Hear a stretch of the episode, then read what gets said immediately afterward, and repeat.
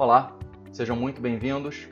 Eu sou Fábio Bussinger e você está escutando ao BCO PharmaCast, com conteúdo exclusivo para profissionais de operações farmacêuticas, sempre compartilhando experiências de pessoas que fazem a diferença.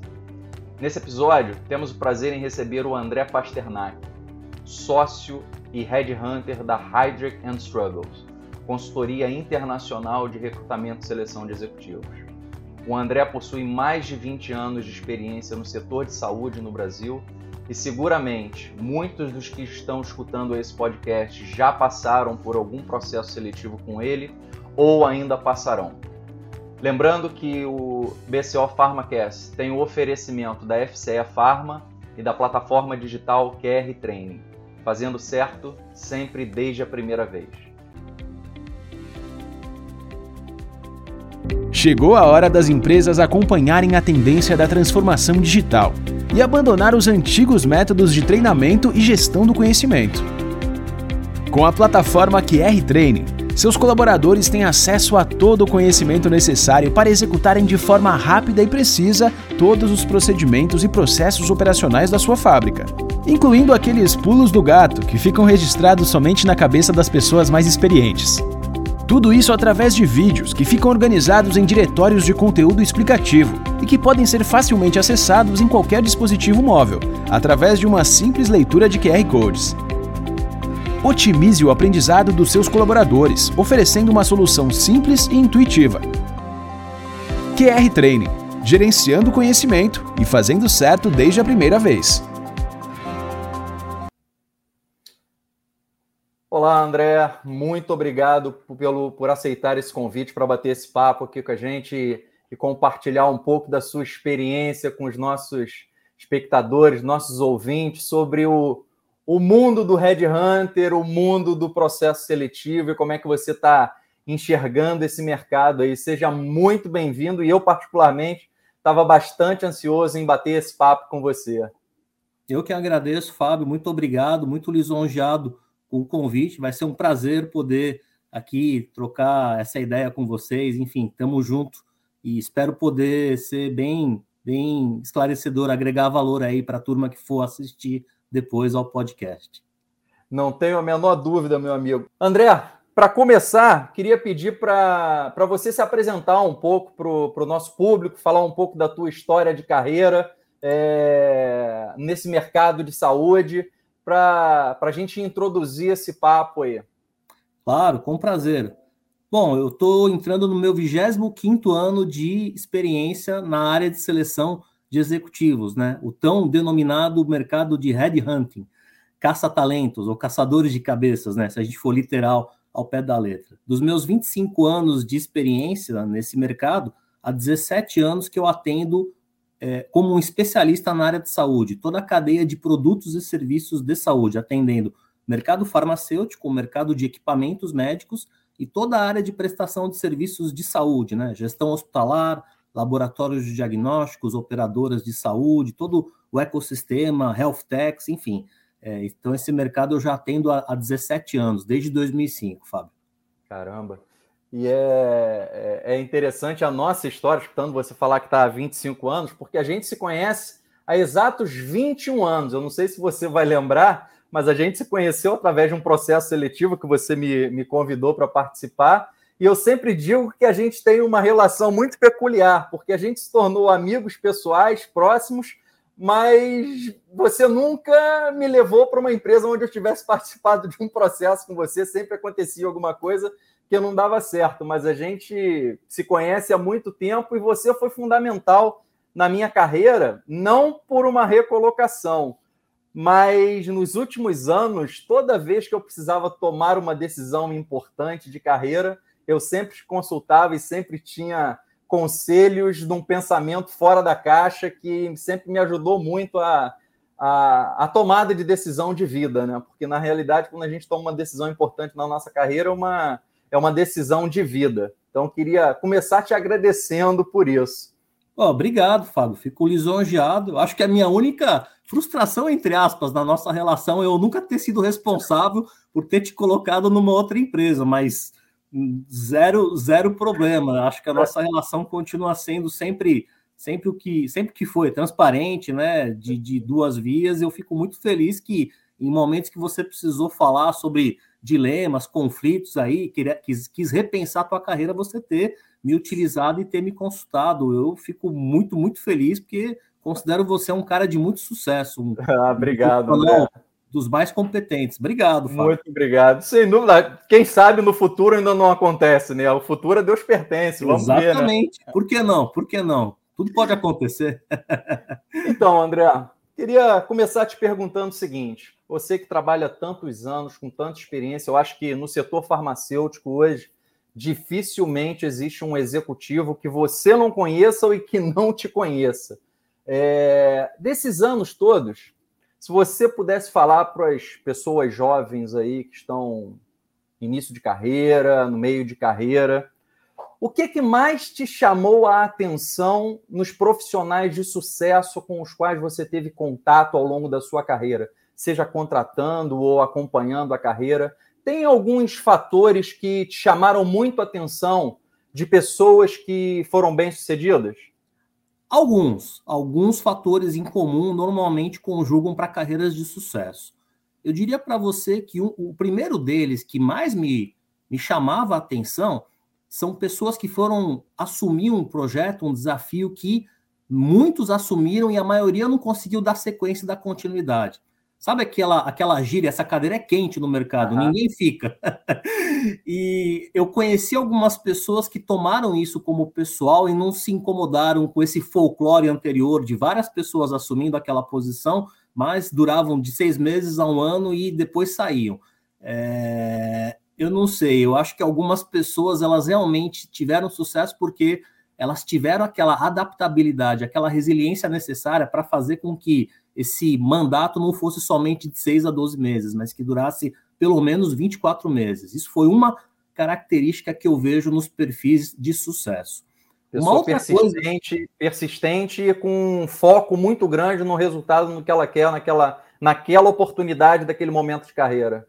Isso, isso, com certeza, mas eu acho que o que fez diferença é, com a, com, em comparação com os outros perfis, é que essa pessoa soube ter uma leitura de ambiente muito precisa e muito fidedigna.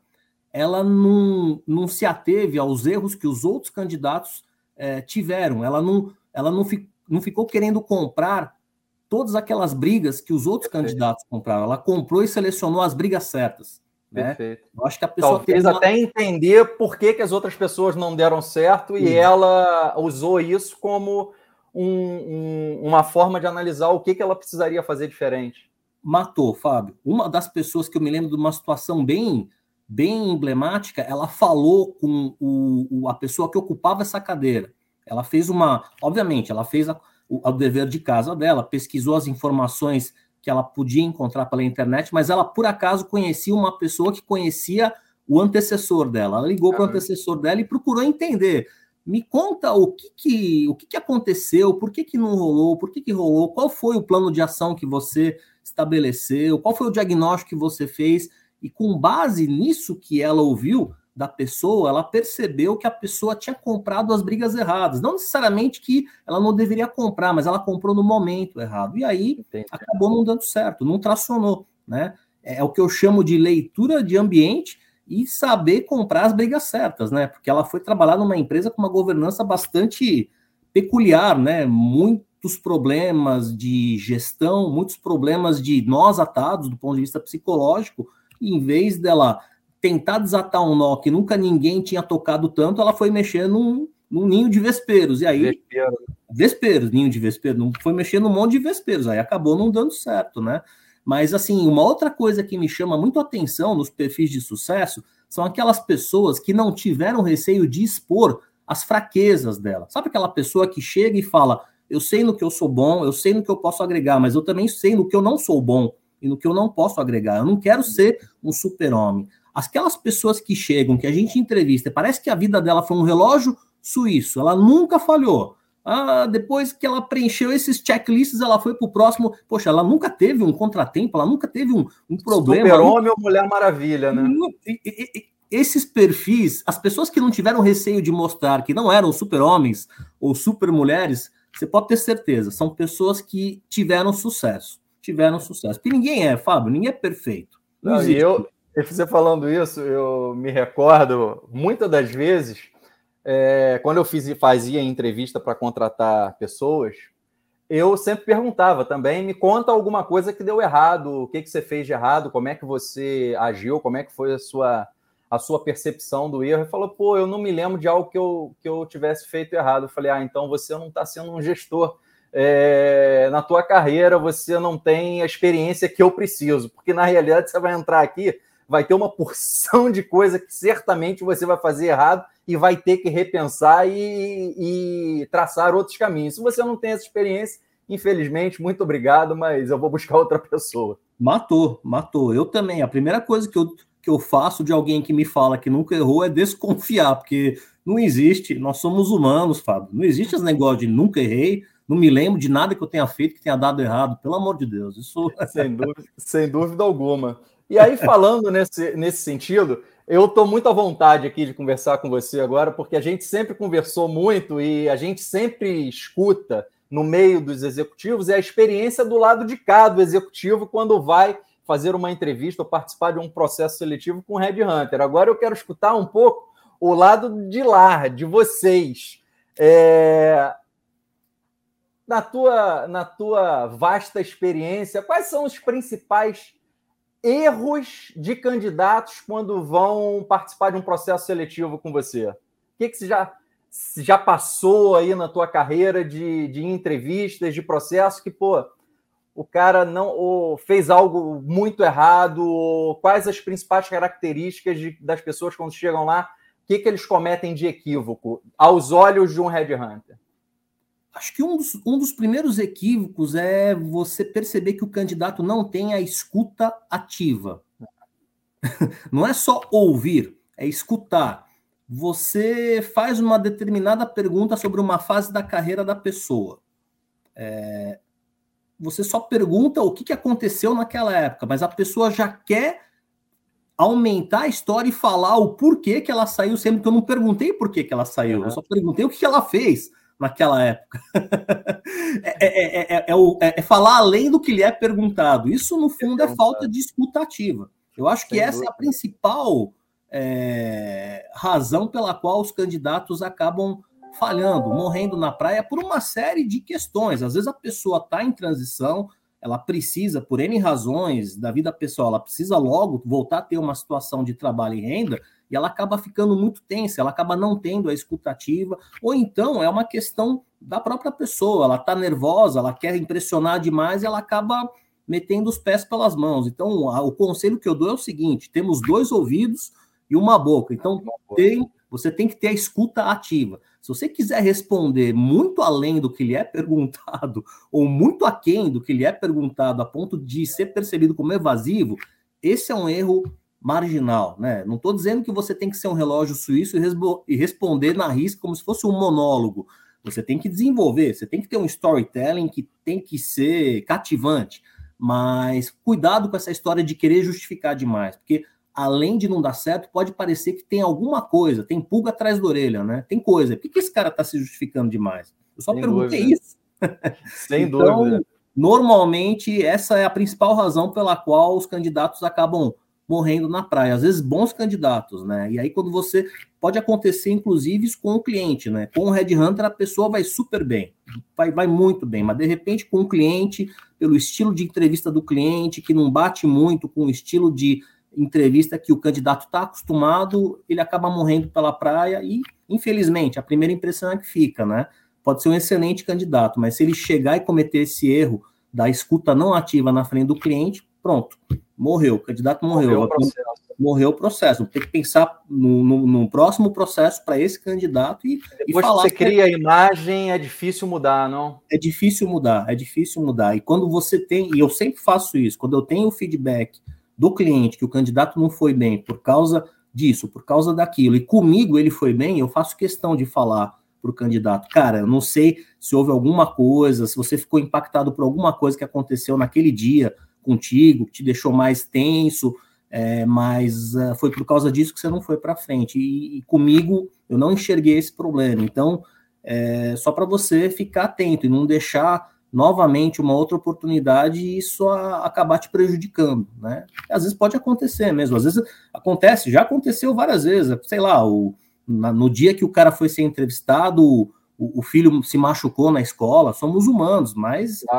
a gente tem que a, gente tem que saber controlar essas horas, senão a gente acaba perdendo a possibilidade de deixar uma boa primeira, uma boa primeira impressão. E a primeira impressão é a que fica, né, o, o Sem dúvida alguma, sem dúvida alguma. E aí, nesse sentido, você tocou num, num ponto importante, porque nos últimos anos, falo que nos últimos três anos, é, a gente teve, de certa forma, antes da pandemia, um pouco de crise no mercado farmacêutico, as empresas estavam reduzindo bastante a, o número de posições, principalmente na área de operações, que muitas empresas deixaram o país, e aí um grande número de demissões.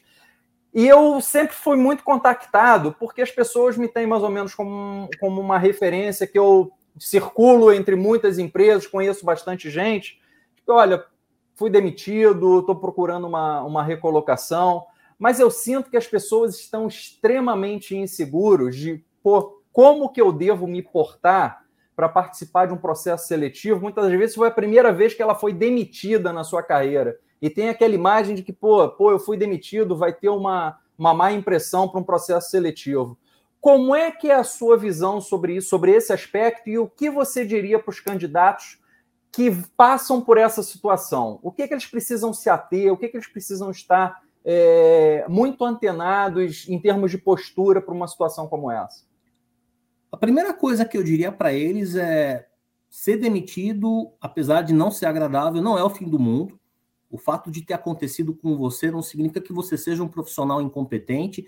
São conjunturas. A gente, vamos ser sinceros, vivemos tempos muito complicados, né, Fábio? Do ponto de vista de economia, política que impacta a economia, é, pandemia, então tem tanta gente boa sendo demitida. O fato de você ter sido demitido não significa que você seja incompetente. Acontece, conjuntura de mercado e conjuntura de tudo que a gente está tá vivenciando hoje no mundo. Então, o primeiro ponto que eu falaria para o candidato é para ele não levar para o pessoal, pra, porque senão vai impactar na autoestima dele. Né? É, isso o eu segundo... vejo que as pessoas são altamente impactadas na autoestima. Não, não, não é por aí, cara, não é por aí. O segundo ponto que eu diria para esse candidato que foi demitido é o seguinte: ele tem que construir um, um, um argumento para o mercado que eu chamo, que é o que a gente chama, os americanos falam, né? Para falar o porquê que você saiu, a sua transição. Você tem que contar uma história que é short and sweet, né? É aquela coisa que eu já tinha falado antes na tua outra pergunta. Não tente justificar demais. Se você tentar justificar demais, parece que tem alguma coisa errada. E não é por aí. É, às vezes acontece, a sua área foi, a sua posição foi eliminada porque você era a pessoa com menos tempo de casa na organização. E aí a empresa precisava cortar, reduz, reduzir é, orçamento com folha, tua cabeça precisou ir, né? Às vezes acontece, a, área precisou ser juniorizada, resolveram cortar o headcount de um gerente sênior e manter dois, dois coordenadores. Está sendo cada vez mais comum. Em épocas de recessão, de mercado um pouco mais arredio, é muito comum. Você, você é, elimina uma diretoria executiva e coloca dois gerentes sêniores. É, acontece, é conjuntura, né? É, e às vezes pode acontecer de você ter sido desligado por uma questão até de estilo de liderança do teu gestor. Um novo isso gestor acontece, acontece o tempo todo, gente. Isso não é vergonha para ninguém uma nova uma nova liderança assumiu a área e a gente tinha um estilo, ele tinha um estilo de gestão, um estilo de liderança que não deu liga, não batia com a minha forma de trabalhar, e aí acabou ficando uma situação um pouco complicada de, de, se, de se sustentar para frente. Então, fizemos o acordo, acabei saindo. E é normal, é normal. Agora, numa entrevista dessa, num processo seletivo, você tem como perceber claramente quando a pessoa está tentando mentir ou ocultar algum fato, quando você está. que é relevante para o processo, você percebe é, essa questão. E eu estou te perguntando pelo seguinte, porque muitas das vezes as pessoas podem tentar esconder ou, ou falar de outra forma um fato Vocês têm muitos contatos, você seguramente vai conseguir aferir se aquilo está tá sendo passado é verídico, se é acurado, enfim. Fala um pouco sobre o aspecto do que, que não deve ser feito nesse sentido numa, num processo seletivo. Excelente ponto, Fábio. Como você mesmo já mencionou, toda vez que eu entrevisto um candidato e eu vejo que a história não fecha, que tá, tem alguma coisa que não está batendo, toda vez que eu faço um processo seletivo, eu faço o que a gente chama de referências cruzadas. Eu não falo só com as referências que o candidato me passa os nomes, né? Ninguém é burro de passar nomes de referências de alguém que só vai que vai falar mal de você. Como a gente conhece muita gente no mercado, Sem a gente dúvida. começa a olhar o currículo, a gente vê, poxa, naquela época, naquela empresa, ele não citou o nome daquele fulano. Eu, eu conheço aquele fulano, eu conheço alguém que pode me fazer a ponte para aquele fulano que foi o chefe dele naquela época, e aí você liga e vê se a história fecha. Toda vez que eu senti algo que a, que a história não fechava, peraí, tem alguma coisa errada, tá, tá, tá, tá, essa história tá, tá muito evasiva, tá faltando um pouco mais de caldo para me convencer. Eu fiz, eu faço isso sempre, tá no automático, mas quando você vê que tem alguma coisa que tá pegando, peraí, não faz muito sentido isso. Eu vou checar, aí você vê realmente se a história fecha ou não, né? O que não significa que o fato de você ter tido uma impressão naquela transição que está um pouco evasiva, que falta informação, não significa que o candidato não seja bom. Mas é sempre bom fazer a checagem, né? Nunca é demais. Sem é, dúvida. Eu, nessas... eu tenho. Oi, perdão. Não, não. Nessas horas eu costumo dizer, a gente tem que pecar pelo excesso, não pela falta. Então vamos pecar pelo excesso, né? E a gente tem, obviamente, técnicas e formas de fazer isso, se o candidato estiver empregado, a gente sabe fazer isso de um jeito que não vá prejudicar a vida do, do, do, sujeito, se eventualmente a informação puder vir a vazar. Então, a gente tem como fazer isso preservando a imagem do, do candidato, obviamente. Né? Claro, sem dúvida. Eu já passei por algumas situações de pessoas que estavam participando de processo seletivo com você que me ligaram, posso te dar como referência? Eu falei, pode, sem problema nenhum, mas olha, não fale nada que eu não vá poder confirmar para o André falando a verdade, porque senão você está lascado. É, Seja mentira, muito transparente sobre todos os aspectos. Mentira tem perna curta, cara. Uma hora a gente acaba descobrindo, ainda mais hoje com, com, com, com rede social, essa ausência, essa total ausência de privacidade, entre aspas, que a gente vive. Meu amigo, você não pode fazer nada de errado que alguém vai acabar descobrindo. Sem dúvida. Agora, te fazer agora uma pergunta sobre preparação das pessoas do ponto de vista de carreira, André. Sim. A gente está vivendo uma transição muito grande de, de gerações. A gente está chegando no mercado agora. Eu uhum. acho que é a primeira geração que praticamente cresceu no, no mundo digital, tem a, um, um acesso a informações do mundo inteiro que na nossa geração a gente não tinha. Então eu vejo isso, eu lido com muita gente de várias idades, eu vejo o conflito entre gerações. O que que você vê no mercado em termos de movimentação de, olha, candidatos bem preparados hoje, eles se preocupam com quais aspectos? O que que te chama a atenção hoje num candidato que você, pô, essa pessoa está direcionando bem a sua carreira, está se desenvolvendo de forma adequada, sendo contemporâneo no seu tempo em termos de, de gestão de carreira. O que, que você observa é, nesse sentido hoje? Com toda certeza, familiaridade com esse mundo mais digital, tecnologias mais voltadas para squad, agile, o cara que gosta de entender esse tipo de dinâmica, esse tipo de tendência, é um cara que sai na frente, né? É, é, muito comum esse tipo de dinâmica no profissional que atua como PMO, sabe? O famoso PMO, claro. que também tem muitos nas áreas de operações. Sem É, aquela pessoa que não precisa burocratizar as etapas, que também consegue dar um certo tom de autonomia para que algumas tarefas sejam feitas remotamente, independente ou não de existência de pandemia. Mesmo antes da pandemia acontecer, eu percebia que alguns gestores, para fazer com que as coisas tracionassem mais fácil e mais rápido, principalmente se tem muita gente envolvida, gente de alta qualificação, e a maioria mora em centros urbanos grandes que sofrem muito com o trânsito, essa flexibilidade de você trabalhar com um pouco mais dessa metodologia ágil, com, com, com a pegada digital, é algo que com certeza faz a diferença, tá? Eu diria para você.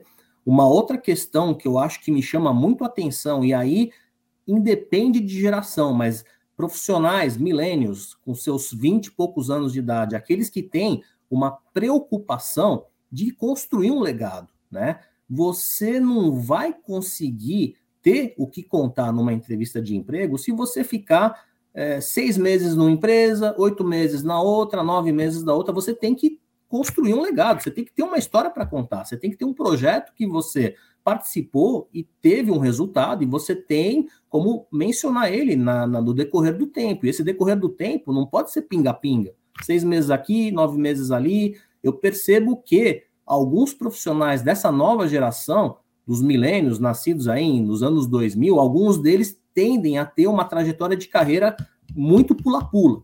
Então eu me atento para aqueles que não têm.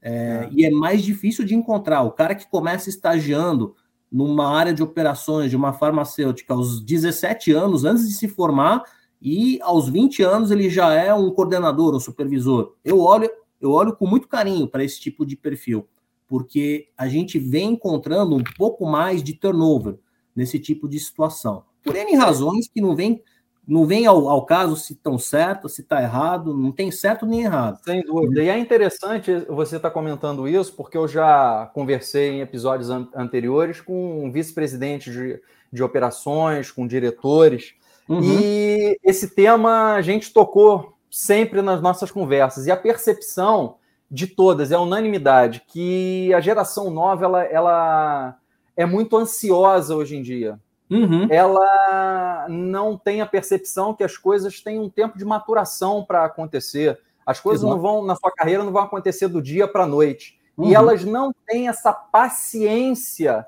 para construir e amadurecer carreira, relações e tudo isso. E pelo que você está falando, corrobora essa, essa percepção, né?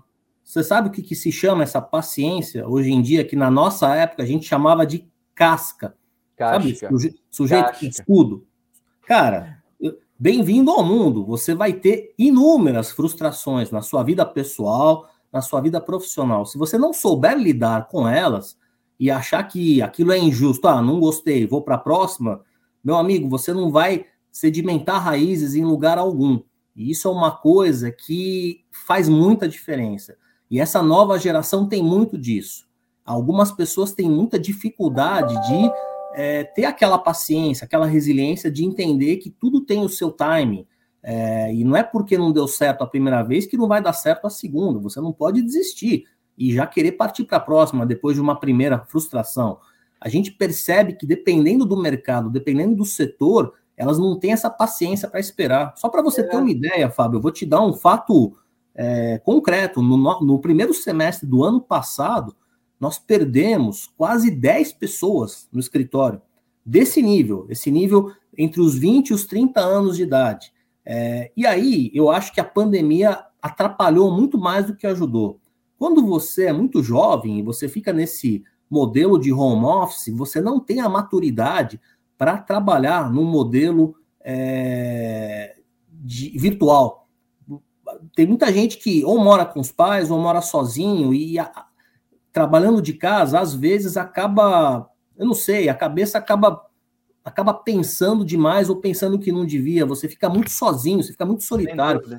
Eu acho que o trabalho remoto, ele já é difícil para quem tem maturidade, para quem tem experiência. Para quem não tem, eu acho que em muitos casos essas pessoas se prejudicaram.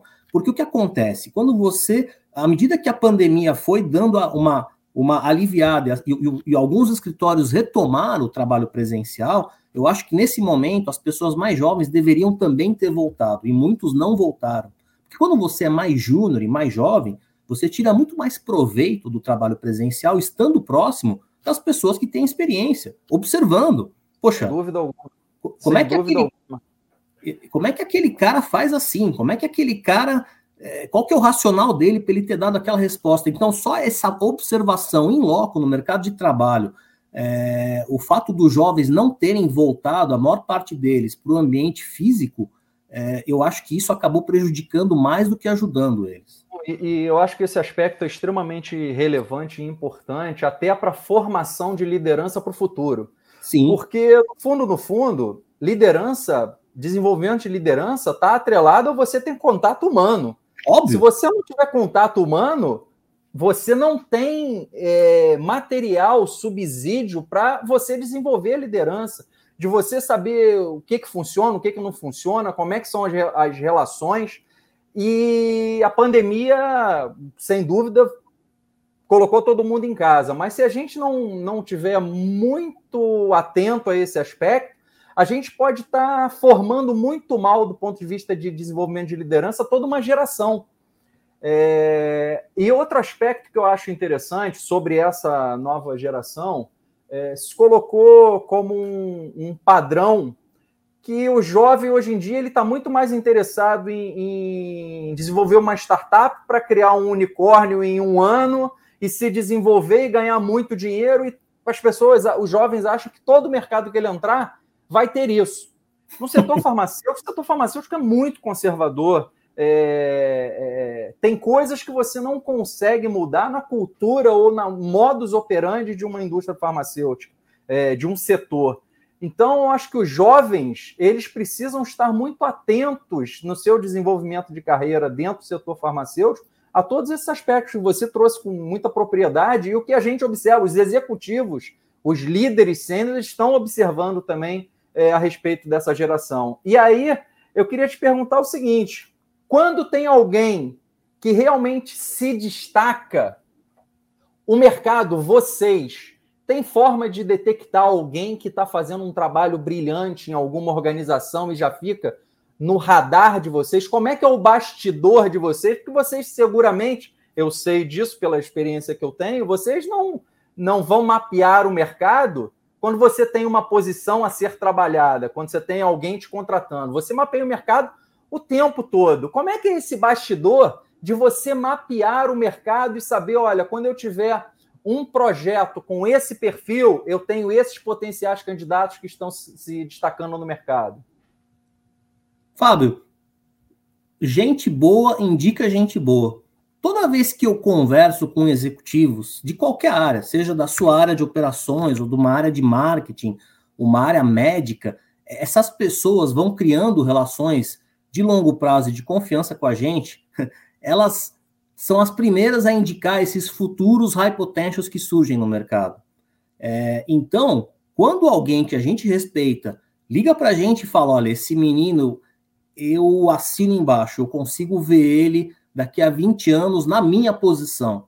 É, dá uma conversada com ele, coloca esse cara no teu radar, você não vai se arrepender. É assim que essas pessoas chegam para a gente, Fábio. Normalmente é assim, dificilmente elas chegam para a gente porque elas vão lá, vem a nossa biografia, no, vão lá no Google, empresas de search, vem a nossa biografia, o currículo chega. Não. Elas Isso chegam... que você está falando, eu acho que é um tremendo insight para quem está nos escutando, é, que a gente constrói a nossa carreira dia a dia com todas as relações que a gente tem dentro da nossa empresa, fora da nossa empresa, com colegas de, de, de mercado, porque tudo que é, é, eu costumo dizer que tudo que você faz você deixa pegadas. Lógico.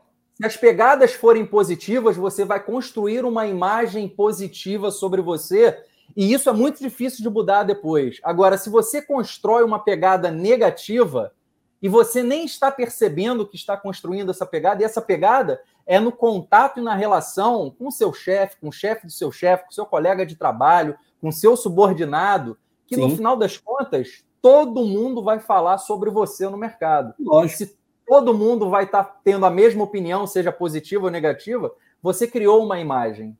Fábio, quantas vezes você, de livre espontânea vontade, não me ligou ou não me mandou pessoas que, olha, esse cara aqui é um cara diferenciado. Se tiver um projeto, pode ir que. Se tiver um projeto. Eu acho que já houve duas situações desses caras que você me mandou que eu acabei colocando no mercado já. Pô, é, é interessante você falar isso agora fazendo uma brincadeira, pô. Se eu fosse, se eu fosse cobrar por um, por um percentual das pessoas que eu já te indiquei que foram boas indicações e que você recolocou, eu já tinha ganho um dinheiro. É, cara, não é por nada não, eu já te devo aí, faço uns dois, três almoços. Viu? Ah, que isso, meu amigo. Que isso. Ai, ai, ai. Agora, deixa eu te perguntar, por outro lado, fazer um, momento lúdico aqui. As pessoas, Diga. muitas das vezes, chegam para fazer uma entrevista extremamente nervosas. Você já qual, a situação mais engraçada ou mais inusitada que você já passou entrevistando alguém? E aí eu vou te dar uma experiência minha. É, e nesse processo era uma situação que eu nem estava nervoso porque era para uma posição que provavelmente eu não iria aceitar, mas fui escutar e tal. Eu cheguei no, no, no escritório do, do Red Hunter, pô, eu estava meio atabalhoado naquele dia, eu estava com uma porção de coisa na cabeça, de problema para resolver. A menina do café serviu um café para mim, para ele um copo d'água. Rapaz, eu fui levantar para pegar o celular do bolso, eu dei uma pancada na bandeja, caiu café, água, tudo em cima do, do Red Hunter. Aí eu falei, aí eu, pô, eu fiquei super sem graça, pedi mil desculpas e falei para ele, pô, acho que eu já posso pegar minhas coisas e ir embora, né? Porque daqui para frente, mesmo se você tivesse gostado de mim, você não, ia, não vai querer mais me ver na sua frente. Quase, você já passou por uma situação semelhante que você pudesse compartilhar? Já passei, já passei. Teve uma, teve uma que foi muito emblemática. Olha que, olha que coisa maluca, assim. Eu, eu, eu precisei entrevistar um candidato é, isso já faz um tempo já. E aí eu, eu, eu olhei para ele e eu percebi que a gente se conhecia de, de infância. A gente se conhecia de moleque. Eu, eu perguntei para ele: você. Você chegou, você fez judô no, no, no, clube que a gente era sócio, tal, tal.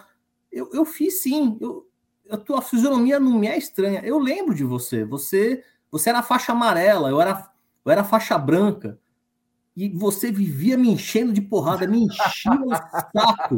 O cara ficou vermelho, vermelho. Eu até falei brincando, né? Para dar uma quebrada de gelo. Eu falei, tá vendo só? O dia Agora... chegou, o meu dia chegou, o cara ficou vermelho. Eu falei, calma, calma, é brincadeira, já superei. Quer, quer tomar um café? Quer tomar uma água? Tô brincando. Um dia da caça, outro do caçador, né? E o cara ficou vermelho, vermelho, vermelho. Mas depois, é óbvio, ele entendeu que eu estava brincando que era só uma quebração de gelo. Jamais colocaria meu juízo de valor para falar que o cara é um candidato ruim por causa de uma coisa que aconteceu na nossa infância. Mas Sem dúvida. Foi, foi um momento lúdico, foi engraçado. Sem dúvida. E quebra o gelo, né? Talvez tenha gelo. quebrado o gelo, o cara tenha ficado é, muito mais descontraído. Não, o cara ficou mais descontraído e a gente mantém contato até hoje, né? Eu retomei um contato que eu tive é, de um cara que me, mal, me marcou, entre, não que me marcou mal, mas é uma característica da infância, normal. E aí depois eu reencontro com o cara, acho que uns 20, 25 anos depois, a gente mantém contato até hoje. Então, na cultura latina é muito fácil, muito é, gostoso é, fazer dúvida, isso. Esse quebra-gelo esse quebra funciona super bem, Fábio. Sem dúvida. Agora vamos entrar um pouquinho no mundo digital. Queria te fazer a seguinte pergunta. Isso muita gente pergunta no, no mercado, muita gente tem curiosidade. Uhum. Hoje em dia a gente tem aí as redes sociais, aí vamos nos focar no, no LinkedIn, mas tem várias outras redes sociais. É, com o advento das redes sociais, principalmente LinkedIn, que qualquer um tem acesso a qualquer pessoa de qualquer cargo, tem lá o histórico dele, tem por onde ele passou, tem os interesses que ele tem enquanto pessoa, enquanto profissional, é, o quanto que o LinkedIn, quanto que essas redes ajudam o seu trabalho e o quanto que essas redes também dificultam o seu trabalho hoje em dia, dificultam o trabalho de um headhunter. Boa pergunta, Fábio. O LinkedIn, é, o LinkedIn muitas vezes ele é um paradoxo, porque ao mesmo tempo que ele ajuda uma barbaridade, ele também atrapalha se o candidato não conseguir se posicionar com assertividade, porque às vezes ele coloca aquelas informações, aquelas palavras-chave, é, que ele sabe que para a posição que ele pode vir a ser chamado são importantes, mas é, por outro lado, ele acaba não colocando algumas questões que são muito importantes, que são os cases, né? os resultados, os achievements. E, e eu até entendo os que não colocam, porque para você colocar uma informação que vai ser pública numa rede social, aquela informação não pode estar tá errada, ela tem que ser passível de, verif de verificação. Se é um case, se é um achievement, primeiro, ele tem que ser quantitativo, nem que e seja. Até a questão de dados sigilosos da empresa pro, pelos quais ele obteve aquele resultado, né? Tem a questão de dados sigilosos, mas se você citar percentual relativo e não é. colocar números absolutos, ok. É uma forma de você falar a verdade sem, eh, sem entrar no mérito de estar tá passando informação que você não pode passar. Sem mas assim, dúvida. você tem que ter aquilo muito bem sedimentado na ponta da língua e sabendo que aquela informação vai ser passível de verificação. Então, eu acho que o LinkedIn, quando ele, ele, ele ele, os candidatos acabam pecando muito pela falta de colocar um pouco mais de consistência nos cases que eles trabalharam. Se eles estão buscando uma colocação no mercado na área industrial e operações em farma, eles precisam, ainda mais numa área como essa, onde você tem que ter os cases, você tem que ter os legados, né? Nem que seja algo que não tem uma informação quantitativa, mas, por exemplo, transferência fabril é, da planta de X para a cidade Y a gente sabe que naquele momento aquela farmacêutica fez um projeto de transferência fabril. E saber que o cara protagonizou, nem, nem, nem ele não precisa nem ter sido protagonizador, mas ele ter participado do projeto, ok, né? Cada um fez a sua parte. Ele agregou lá na parte de SNOP, por exemplo. Estou dando um exemplo, né? Claro. Eu acho que nessas horas, se o cara colocar isso, a chance do algoritmo trabalhar a favor dele aumenta, do que só colocar aquela palavrinha genérica e não colocar alguma coisa ligada ao case que ele transformou naquela companhia, né? É, eu acho que por isso que eu falo para você, nessas horas o, o LinkedIn ele acaba sendo um paradoxo, né? Ao mesmo, ao mesmo tempo que ele ajuda, se você for assertivo e colocar o teu case, ele atrapalha se você for evasivo demais. Sem dúvida. E fora LinkedIn, vocês também é, se preocupam em avaliar outras redes sociais da pessoa? é, posturas pessoais, enfim, é, atitudes. Esse, eu, essa parte também é relevante na avaliação?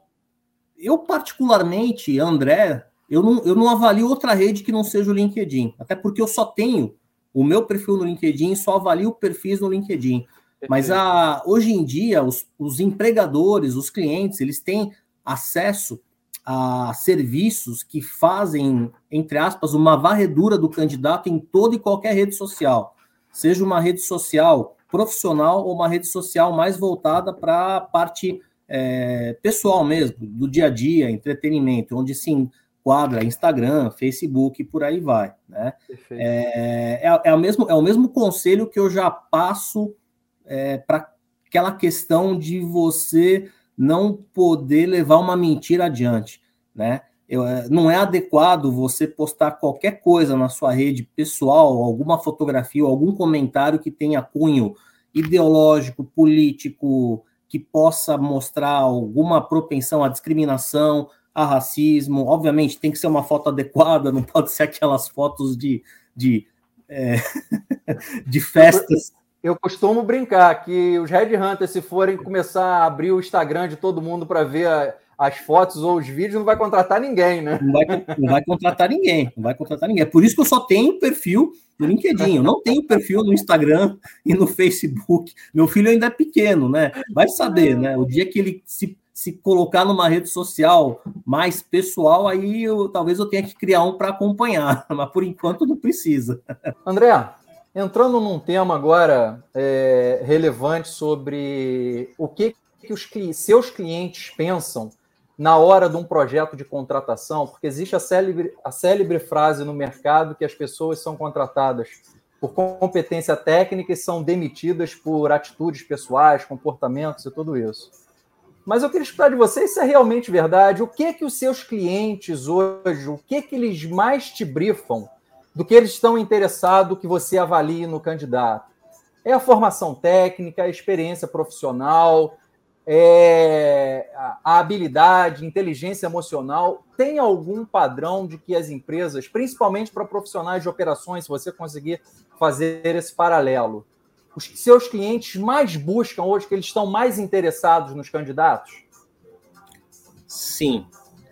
obviamente, além da questão da formação técnica, o conhecimento técnico no mar de operações ele é essencial, mas eu diria para você que os clientes, o que eles buscam, acima de tudo, são pessoas que a gente chama na gíria cascudas.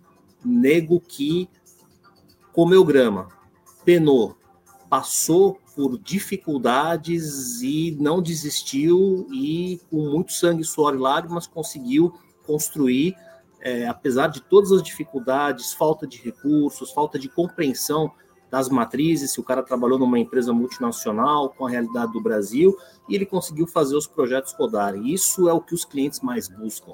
É, essa questão da, da, da, da, demissão pelo comportamento, pela postura, pela atitude, tem muito a ver com essa capacidade de administrar frustração, do sujeito ter casca, do, do sujeito ser casca grossa. Eu acho que isso é o que os clientes mais buscam numa questão de comportamento. O cara que não vai chegar é, e, e, ele tiver as primeiras dificuldades no dia a dia, que nunca é fácil, ele simplesmente começa a reclamar, ele começa a dizer que ele não tem recursos, ele começa a causar demais, é, e aí começa a criar um, um círculo vicioso que, obviamente, ele não vai conseguir fazer nada.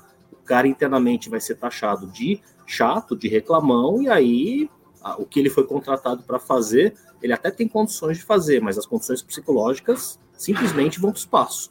Não consegue realizar. Porque em vez dele imprimir em vez dele imprimir uma postura e, um, e uma, e, uma, e um approach de é, fazer parte da solução e ajudar a construir com todo mundo, não, ele simplesmente se isola e fica sendo visto como o cara chato, o cara que só reclama, o cara que só aponta dedo, e aí ele só vai criar inimizade, aí não vai conseguir fazer nada. Então, os Sem clientes falam isso. Quer, quer alguém cascudo. Perfeito. E aí vamos entrar no último tema dessa discussão, que é o tema, um tema é, bastante espinhoso, para falar a verdade. É, porque eu converso com muita gente do mercado que passam por processos seletivos, e uma das maiores dificuldades que as pessoas têm, por incrível que pareça, e que ficam mais inseguras quando o processo caminha bem e vão receber uma proposta, é na negociação da remuneração muitas das vezes eles ficam inseguros, pô, será que agora que eu estou no final, se eu tentar negociar, eu posso colocar tudo a perder? Se vão ter, vai ter a, a, o Red Hunter, a empresa, se eles vão ter uma imagem inadequada minha por querer fazer uma boa, a melhor negociação possível. Do lado de vocês, como é que você enxerga essa questão de técnicas de negociação quando chega ao ponto de se negociar é, o pacote de remuneração. Tem sempre algum colchão que vocês trabalham junto aos seus clientes. Que dicas você pode dar para pessoas que se sentem inseguras e já passaram por esse tipo de situação e não tiveram a melhor forma de negociação? O que, que você daria de recomendação sobre esse aspecto num processo final de seleção? Bom, a, a, recomendação que eu dou e que eu sempre procuro colocar em prática é o seguinte: quando você tem um candidato finalista e a real intenção da empresa de levar esse candidato finalista, o, o Red Hunter ele tem que ter uma conversa bastante transparente com esse finalista e entender é, quais são as reais expectativas dele, quais são os deal breakers. Olha, se não for por esse valor mínimo, eu nem, nem vale a pena eu sentar para conversar e aí ele tem que te mostrar o racional, porque para eu pagar as minhas contas, para eu fazer o meu fluxo de caixa fechar, é, se não for no mínimo isso, e pelo risco que eu vou estar tá tomando, que eu estou num projeto hoje bom, seguro, eu fui prospectado, eu não fui buscar mercado, é, eu acho que para compensar esse risco, o mínimo tem que ser isso, por tais e tais razões. E nessas horas, é a hora que o Red Hunter ele tem que ter é, a, o papel dele é essencial nessas horas, porque ele tem, ele tem meio que servir de amortecedor, de colchão. Ele não pode é, deixar a relação. Você aí tem um papel fundamental no meio de campo entre as duas partes, né? Fundamental, porque eu não posso deixar a relação que nem começou, é, caso o cara aceite a proposta, eu não posso deixar nesse momento a relação ir para o lado pior que ela poderia ir, criar uma tensão e criar uma animosidade, porque aí não rola, né? Então, eu preciso ser muito transparente e entender do candidato o que, que são os seus deal breakers, né? o que, que é o valor mínimo para você considerar essa movimentação. Se não for no mínimo tanto, você nem conversa. Alguns candidatos têm até receio de chegar e falar assim de volta para o Red Hunter: putz, eu não queria chegar e travar e ser super, super by the book e dizer: se não for no mínimo tanto, eu não vou, porque eu não quero parecer que eu estou sendo inflexível. Eu, alguns candidatos até chegam e falam para você: eu estou até disposto a estar tá negociando uma, uma, uma remuneração fixa que não seja é, das mais agressivas em termos de incremento, mas eu preciso tentar entender se eu vou poder negociar um variável mais agressivo, se eu vou poder negociar uma remuneração variável é, baseado em entregas, se eu, se eu chegar e, e compactuar com o cliente, eu vou estar tá te fazendo as seguintes entregas, tal, tal, tal, eu, eu preciso ter uma, uma compensação na remuneração variável. Eu até abro mão de um fixo mais agressivo em prol de, um, de um, uma remuneração variável, um bônus mais agressivo baseado em entregas, né? E existem... Agora, a negociação, desculpa, só fazer um parênteses para não esquecer dessa pergunta. Uhum. O perfil de negociação do candidato, a habilidade dele de negociar seu pacote, influencia muito no resultado final? Totalmente, mas não tem a menor dúvida, influencia e muito. E Você muito. já viu vários casos, então, de, de posições que tinham um determinado target de remuneração, que pela habilidade do candidato de negociação, ele conseguiu algo substancialmente maior do que esse target. Já vi. Se você quiser, eu te dou um exemplo. É, essa é uma. Daqui a alguns meses, a gente vai viver uma época de muita troca de cadeira entre é, março e abril, que é a época que as empresas pagam o bônus do ano fiscal passado, é. né?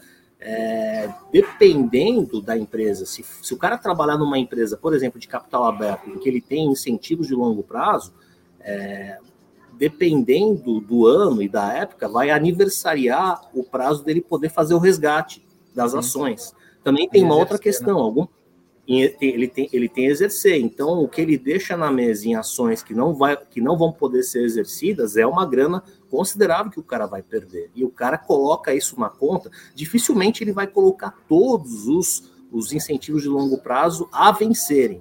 Nenhuma empresa vai bancar tudo, 100%. Claro. É, mas pelo menos uma parte disso ele consegue colocar na negociação. E tem uma outra questão também, Fábio. Algumas empresas, por política, se você não estiver na folha de pagamento no dia 31 de março, você não tem direito a receber o bônus do ano fiscal do ano passado. Do ano, por exemplo, ano fiscal 2021, se você não tiver na folha no dia 31 de março de 2022, você perde o direito de receber o bônus. E aí, o mais inteligente a falar para o cliente é o seguinte, cara, fecha, acorda, assina, compactua tudo que você tem que compactuar e espera é, passar essa data para ele pedir demissão e depois ir trabalhar é, ah. para você. Porque aí você não vai ter que fazer um desprendimento de caixa muito significativo e vai ficar todo mundo feliz. Ele negocia alguns dias, é, até tira um tempo, né? Tira até algumas.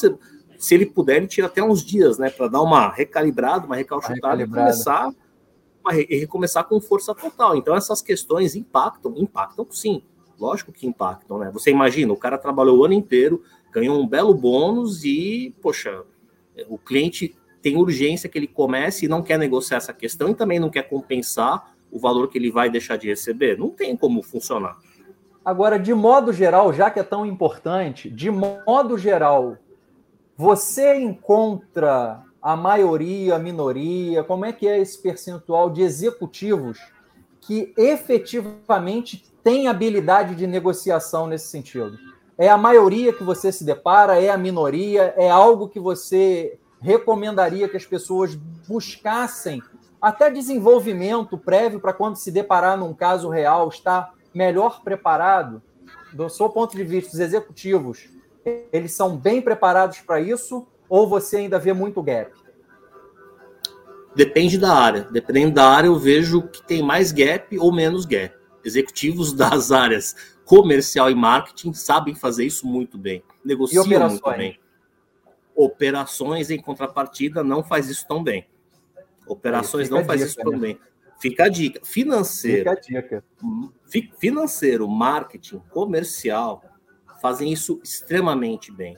Em alguns casos, a área médica faz isso muito bem, mas muito bem. Uma outra área que faz isso maravilhosamente bem é a área de acesso. Por quê? É uma área que falta profissionais, é uma área que tem muita demanda e pouca oferta de profissionais. Então, esses caras têm a faca e o queijo na mão. A área de operações não é uma área que tem tanta oferta. Você não tem tantos executivos disponíveis na área de operações, até porque, infelizmente, o Brasil não é um hub de R&D é, com muitas instalações fabris, a não ser as empresas nacionais. É, e, e, e, mesmo nesse caso, as empresas nacionais têm mais inovação incremental, não tem muita inovação disruptiva, Fábio. Então, na área de operação... tem bastante operação de produção, né? O volume de produção tem... do Brasil é um volume bastante alto. É um volume alto, é um volume alto. Para os padrões aqui da região, é um volume significativamente alto. Tem exportação. É, e eu costumo falar para os meus colegas de operações, as pessoas mais jovens que estão tá aí no mercado, foi, pô, nós de operações, historicamente, nunca fomos tão protagonistas para o resultado final do, do bottom line lá da margem das empresas. Eu estou no mercado há quase 30 anos. Nunca nós fomos tão relevantes do ponto de vista de custo de produto em relação a, a net sales. Então a gente precisa Nossa. se valorizar. Eu acho que a gente tem que mudar a cultura do profissional de operações farmacêuticas, que historicamente não era tão valorizado. Agora ele precisa ser valorizado. Então, acho que Ele esse precisa. tipo de bate-papo, tipo de insight seu, ajuda as pessoas a, a entenderem a sua relevância para o negócio. Ele precisa ser valorizado e o mais importante, ele precisa parecer ser o discurso dele tem que ser de alguém que é, consegue influenciar toda todos os stakeholders do processo de que ele realmente agrega valor, de que ele impacta no resultado da empresa, porque alguns até sabem disso, mas não sabem se posicionar dessa forma, como pessoas que agregam valor para o business. Eles se posicionam de uma forma até mais humilde, modesta demais. Eles precisam ser mais agressivos, agressivos no sentido, no bom sentido, não no sentido pejorativo. Né? Você imagina, a gente vive uma crise de supply que é uma das mais graves de toda a história por causa da questão da pandemia, a falta de a matéria-prima, a indústria automotiva está sofrendo horrores com essa falta de chip. O custo do, o custo do frete está 10 vezes mais caro. Então você imagina o que, que o executivo de operações não consegue prover de impacto e melhoria da rentabilidade no bottom line da empresa se ele for o cara certo, na posição certa. Ele, poxa, é na veia. Então esse Sem cara dúvida. tem que saber esse cara tem que saber se vender melhor, é, como um todo, no conjunto, ele também tem que saber mostrar o valor dele. Não e aí, nesse, só... nessa questão de mostrar o valor, o que eu vejo muito é que, via de regra, existe um gap de conhecimento do, dos executivos de operações de entender a mecânica de demonstrações financeiras da companhia e aonde que operações influencia ali naquele, naquele resultado porque é uma forma muito clara dele acompanhar o valor agregado que ele está trazendo para o negócio da, da companhia. PNL, demonstração de resultados, se o CPV está baixando em relação ao net sales, ele está fazendo um belo trabalho. Então, eu vejo que muitas, muitos colegas meus que eu converso é, sequer viram um balanço, analisaram um balanço é, em suas carreiras. Isso eu sempre dou de recomendação também. E vai muito alinhado com o que você você está falando aí, né? Só a conta de depreciação de ativos, Fábio, que é a parte fabril, se a, se a empresa tiver, o único cara que pode opinar com propriedade sobre a variação dessa conta não é o financeiro, é o cara Sem de dúvida. operações, é o cara industrial. Só aí Sem o cara dúvida. já consegue agregar demais na veia da operação, na carne. Concordo, concordo totalmente com você, plenamente. Perfeito, André. Para terminar aqui esse papo, então, queria que você fizesse um resumo de como que você enxerga o mercado farmacêutico de oportunidades futuras, de se esse mercado tende, pelo que você está vendo de movimentação de contratações, é um mercado que está aquecido, está aquecendo, ou então ele está se retraindo. Como é que você enxerga hoje e no futuro aí de curto, médio prazo, pelo seu lado? Olha, pelo meu lado, o mercado farmacêutico é um mercado que sempre vai ter oportunidade, sempre vai ter demanda por novos talentos. Por quê? O, dos setores da economia, quando você tem uma grande recessão, o último setor que acaba desaquecendo é o farmacêutico. E o primeiro a aquecer, quando a recessão vai embora, é o farmacêutico. nós estamos falando de saúde, de medicamentos, Fábio. É, com, com crise ou sem crise, as pessoas precisam se tratar. Precisam, Posso acrescentar precisam... um, dado, um dado relevante a isso que você está falando? Eu ah. fiz um estudo há um tempo atrás, eu analisei nos últimos 20 anos o incremento percentual em valor do mercado farmacêutico no Brasil, do PIB brasileiro e do PIB da China. Uhum. O, o crescimento do mercado farmacêutico em valor na média dos últimos 20 anos foi o dobro do crescimento do PIB da China. O dobro. Tá vendo? Só corrobora. É, eu, eu, todo mundo que me, que me procura sabe da, da minha atuação e que eu sou especializado em recrutar para o mercado farmacêutico, às vezes amigos, conhecidos, meu filho está pensando em estudar farmácia. O é, que, que você acha? A primeira, o primeiro conselho que eu, que eu dou é o seguinte: olha, pode apostar, porque não vai faltar emprego, não, não vai, faltar, faltar trabalho, emprego. não vai faltar emprego. E se o seu filho ou sua filha, além de bom técnico, for muito bom em em liderança, em construir relações com as pessoas, em influenciar com aquela agenda positiva de conseguir imprimir aquela questão de buscar o ganha-ganha, como uma pessoa que mostre realmente talento e vocação para liderança e para gestão, ele vai ter emprego sempre. No mercado farmacêutico, ele vai ter emprego sempre. Que é uma coisa que eu, que eu, eu como bom patriota que sou, apesar de todas as dificuldades políticas econômicas que a gente vive, nem é o objeto aqui dessa conversa discutir ideologia política, mas é, eu fico muito feliz quando alguém decide seguir por uma carreira, é, principalmente na área industrial, na área de operações farmacêuticas, e que essa pessoa continue do Brasil, que esse cérebro continue no Brasil, apesar de todas as dificuldades. Porque hoje em dia é, é inegável dizer, existem muito, muitos bons cérebros brasileiros que atuam nessa área que é, estão em mercados maduros, principalmente se eles forem trabalhar com biotecnologia, é, produtos de altíssimo valor agregado, onde as grandes produções, a grande conteúdo científico, isso está nos mercados mais desenvolvidos, Europa, Estados Unidos, e não no Brasil. Então, quando um cara desse resolve permanecer no Brasil, eu falo, putz, que bom, graças a Deus, nem tudo está perdido. Sem dúvida, mas respondendo. Mas eu, vou te dar, eu vou te dar a informação do lado de cá agora que se a gente pegar as grandes farmacêuticas de capital nacional, a quantidade de investimento que essas empresas estão colocando em PD, em RD aqui, abrindo centros de, de desenvolvimento pô, top, padrão mundial, é uma, é uma enormidade. Nos últimos 5, 6 anos, o percentual de, de net sales investido em RD dessas empresas aumentou absurdamente. E com isso aumentou muito a quantidade de postos de trabalho em RD para essas empresas nacionais. Legal. Eu acho que uma análise adicional a essa que você mencionou para mim é entender se as pessoas que estão hoje na liderança das áreas de RD dessas empresas, se elas foram formadas dentro de casa ou se elas vieram de outras empresas, de casas multinacionais que já têm um pouco dessa cultura do R&D mais atrelado, bem antes da é. indústria nacional se atentar a isso. É, é um mix. Seria interessante essa avaliação. É um mix. Tem um, ali um, uma combinação de, de talentos, tanto desenvolvimento interno quanto desenvolvimento externo, é, é um mix. Mas, André, Legal. não vou tomar mais seu tempo, não. Eu queria lhe agradecer Imagina. demais esse papo. Foi um grande prazer. E eu tenho certeza que vai agregar muito valor para várias pessoas que vão nos, nos escutar ou nos assistir no, no canal no YouTube. Muito obrigado aí pela sua generosidade do, do seu tempo.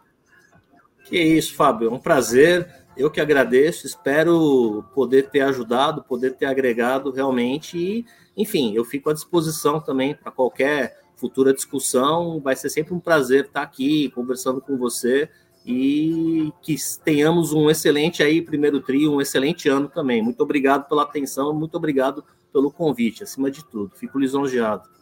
Muito obrigado, um grande abraço, André. Até a próxima. Um abração, Fábio. Tchau, tchau.